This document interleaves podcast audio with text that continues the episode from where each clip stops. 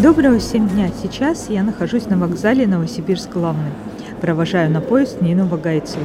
Знакомьтесь, Нина – студентка первого курса Санкт-Петербургской консерватории имени Римского-Корсакова. Обучается на кафедре этномузыкологии. Чем вас заинтересовала народная традиционная культура? Почему? То есть с шести лет да, вы ходите на вокал народный?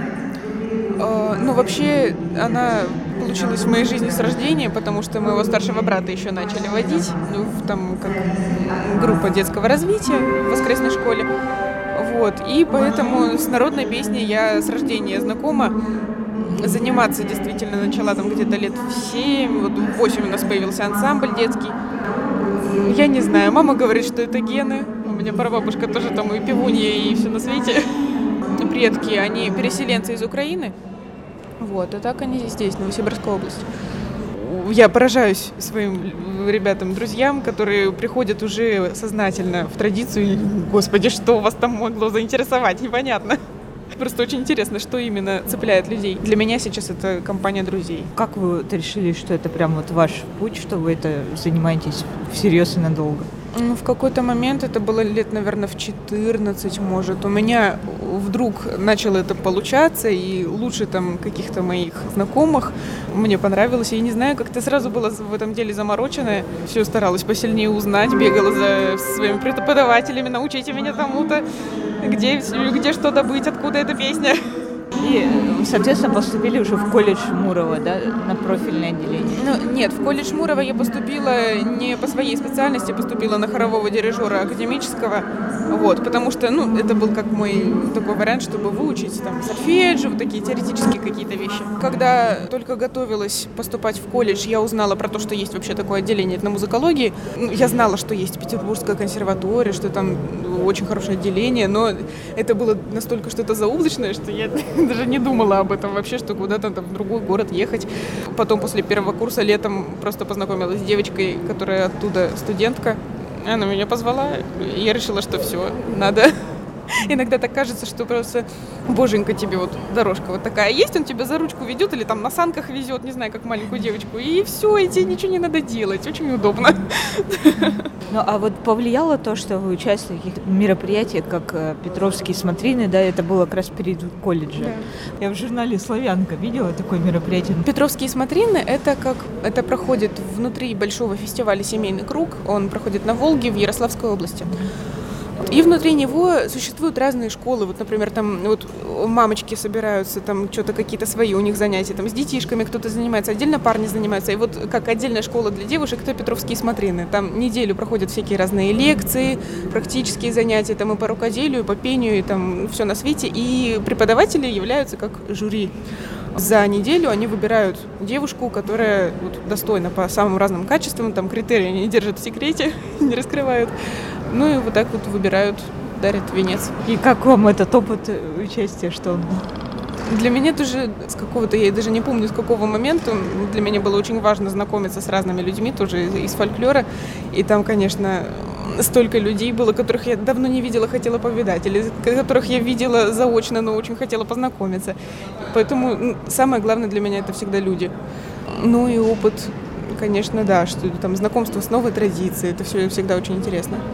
Но вы себя так органично чувствуете в сарафанах, ну да, год назад. Традиционно головных уборах. Да, год назад вот я ходила, чисто там могла там по неделям ходить просто в традиционном, и мне было комфортно. Сейчас я уже как-то ухожу от этого, нахожу что-то среднее, так сказать, не сильно вычурное, если можно так выразиться.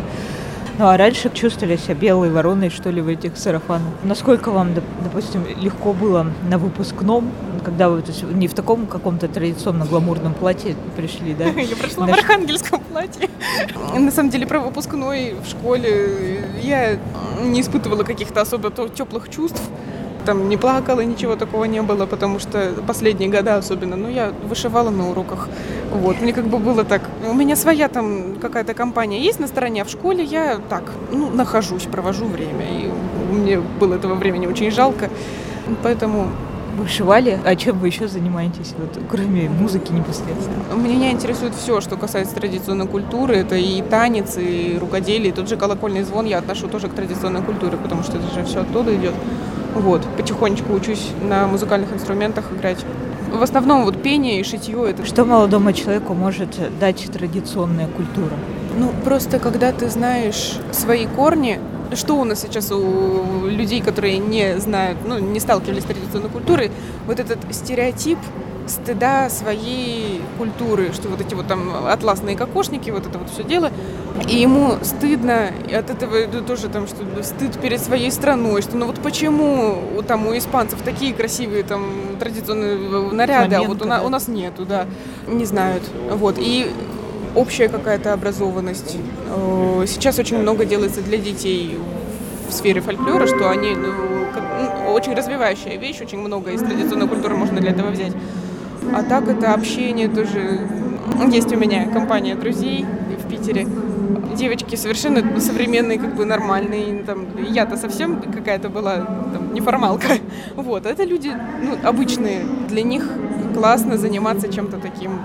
Если для меня в детстве это было, что вот я другая, а там вот тоже много у меня друзей, что они не разделяют традиционную культуру и обычную жизнь. Вот, и мне кажется, это очень здорово. То есть более органично. Да. да? Они где-то, наверное, э, живут в центральной России, европейской, да, где да, да. Ну, вот, в старинных городах. Да, я столкнулась с этим больше в Москве. Какие качества воспитывает э, занятие вот, в традиционной культуре живем? Каждый берет оттуда то, что ему хочется. Кто-то может петь матерные частушки, а кто-то совсем углубиться там в какое-нибудь в изучение духовных стихов. ну, то есть самые-самые разные. Он же необъятен слишком много всего, чтобы говорить какие-то конкретные вещи. Ну, конечно, про то, что там учат нравственности, там все про это знают. Вот, ну тоже кто возьмет, кто не возьмет.